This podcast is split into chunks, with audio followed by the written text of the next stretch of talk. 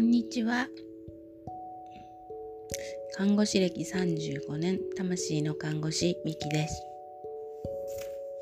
ちょっと期間が空いてしまいましたね。えっと今日は前回の貧血のお話の続きになります。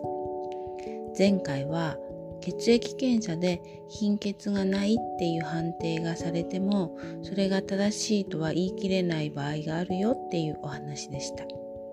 今日はその理由についてお話ししていきますね。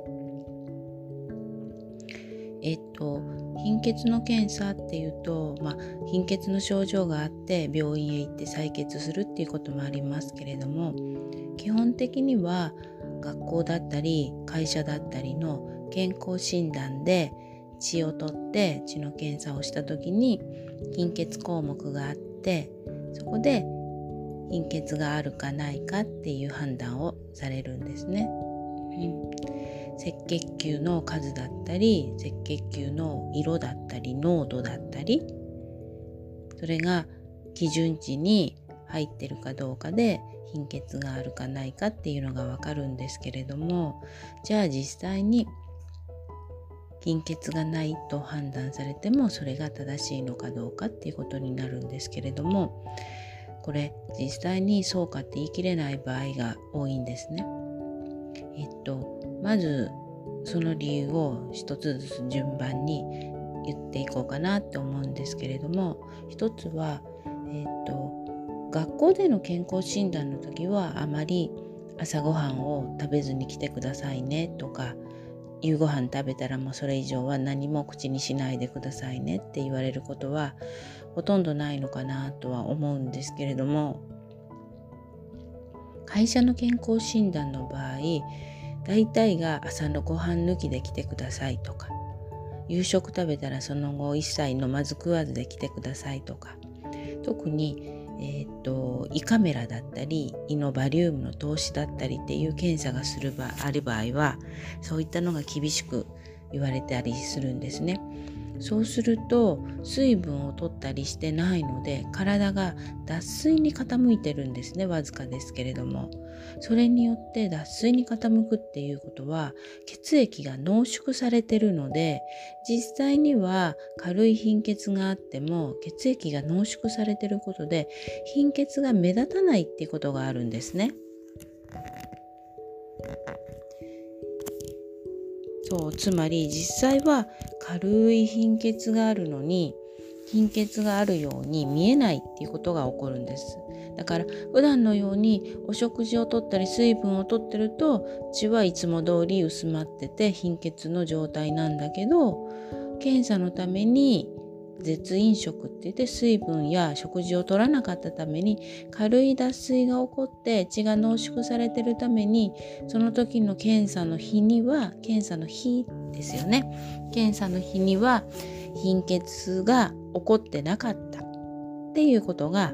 あるんです。それによって貧血じゃないって判定がされてしまう方がいます。まあ、ものすごい貧血のね値の人はそういうことにはならないですけれども軽い貧血の方にはそういった風に出てしまうことがあるっていうことですね。なので基準値ギリギリだった場合はもしかすると普段は貧血だった可能性があるっていうこと一つ頭に置いといてもらうといいかなと思います。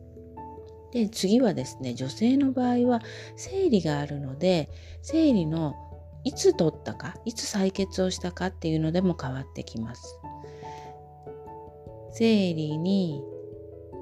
終わってすぐの時だったのか生理が終わってすぐの時だったのか生理が終わってからの間排卵日ぐらいの頃だったのかとか生理の始まる直前だったかによっても女性の体っていうのは変わってきます。例えば生理が終わってすぐっていうのはやはり生理でね出血してるので、まあ、生理で出る血液っていうのは血管の中の血液ではないんですけれども今の方生理が重いので子宮の中に溜めてあった経血だけではなく血管からの血液も奪われてるので貧血になってる人多いんですけれども生理の後に生理の終わった直後に血液検査をしてみて貧血がなかった人であればその方は貧血がないっていうことは言えるかなとは思いますけれども。生理の直前っていうのはやはりずっと血液が溜まってきてるのでその生理の直前に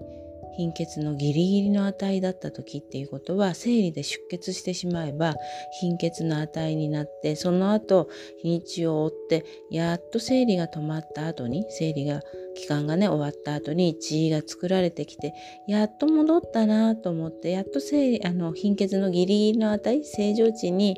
ちょっと引っかかったなと思ったらまた生理で貧血になってっていうことを繰り返してるので採血がいつの段階でやったかっていうのも結構影響します。なので生理の直前だったのか生理中だったのか生理の後だったのか直後だったのかその採血をした時はいつだったのかっていうのも意識していた方がいいのかなって思います。あとですねもう一点えー、っと結構ね今の皆さん脱水傾向なんですね水分がどうしてもお仕事してたり学校行ってたりすると一日の水分を飲む量が少なかったりするんですね。で仮に飲んでても運動とかをされてて汗をかきすぎてる方であったりあと今むくむからって言ってね利尿効果のある水分をとっていて実際には血管の中だけはね脱水になってる人っていうのが多いんですね。なので体の中の脱水によって血液が濃縮されてて貧血じゃない風に見えてる方っていうのもいらっしゃいます。昔の私がそうだったんですけれどもね。うん、なのでそういった場合も貧血じゃないように見えるので実際には貧血のような症状があったとしてもあの数字上血液検査上は生理あの貧血じゃないっていうふうに判断される場合があります。なので実際の数字貧血の検査の数字だけじゃなく貧血の症状があるのかないのかっていうのも自分の中で念頭に置いて判断された方がいいのかなって思います。では今日は貧血の検査で値が正常であっても貧血の場合があるよっていうお話でした。ではまたさようなら。またね。